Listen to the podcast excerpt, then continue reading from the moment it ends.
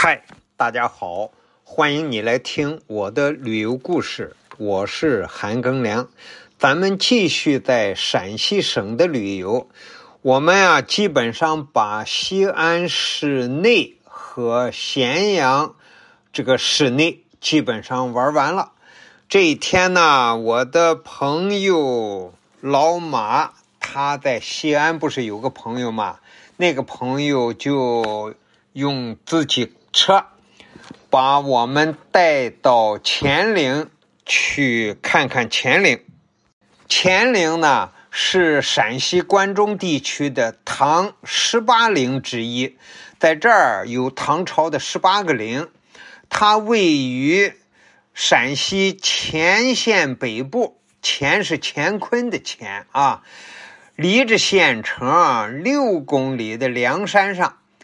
这个乾陵呢，是唐高宗李治与皇后武则天的合葬墓，陵园的规模宏大，占地啊一周是八十里。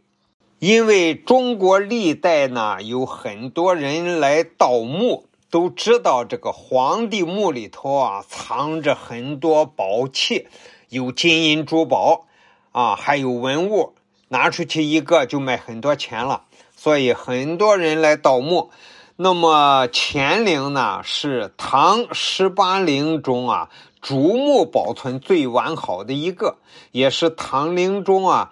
唯一一座没有被盗过的陵墓，乾陵呢，是一九五八年当地的几个农民啊放炮炸石头，无意间炸出一个墓道口来。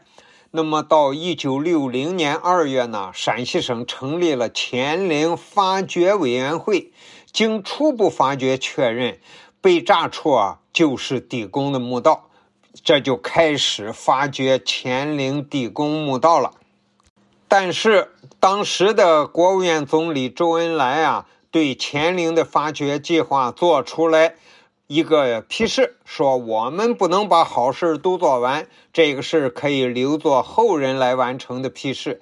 于是就要求全国的帝王陵墓啊，先不要挖，乾陵的发掘啊，到此就停止了。先说乾陵的选址。是唐高宗病逝之后呢，武则天掌管全国的政事，于是他就决定在关中渭北这一带啊，选择一个吉祥之地建造帝陵。很快呢，朝廷就在全国遴选了两位名扬天下的方士，一位是星象家袁天罡。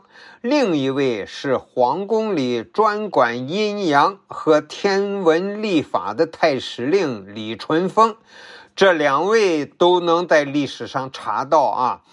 袁天罡接旨之后啊，就寻遍了黄河两岸，都没有找到一块中意的地方。后来他来到关中，半夜子时呀，出来夜观天象。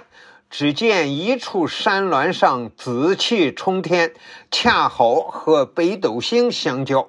袁天罡认为啊，这是块宝地，于是急忙的奔上山峦，找准方位，但一时找不到东西做记号，就摸出一枚铜钱放在地上，再盖上浮土，这才下山回朝复命去了。那么另一个就是风水师李淳风接旨之后呢，他沿着渭水啊寻找宝地。有一天正中午艳阳高照之时啊，他发现，在秦川大地上突兀的出来一座奇怪的石山。从南往北看，好像一位少妇裸睡在蓝天白云之下。这一个少妇呀。五官齐全，一对乳房坚挺对称，连乳头和肚脐都具备。更让他神奇的是，这少妇双腿稍稍分开，中间还有一丛清泉，终日流淌不息。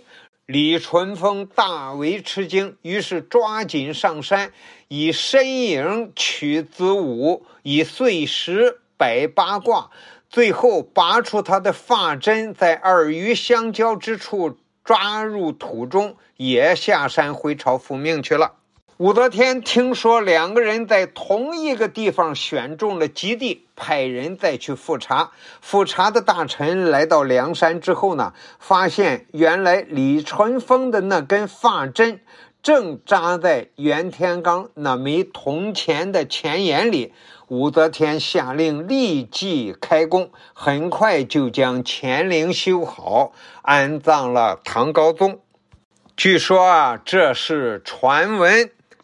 但是乾陵的地形地貌呢，完全应和了阴阳二仪，天地配合的绝妙完美。感谢你的收听，咱们下集再见。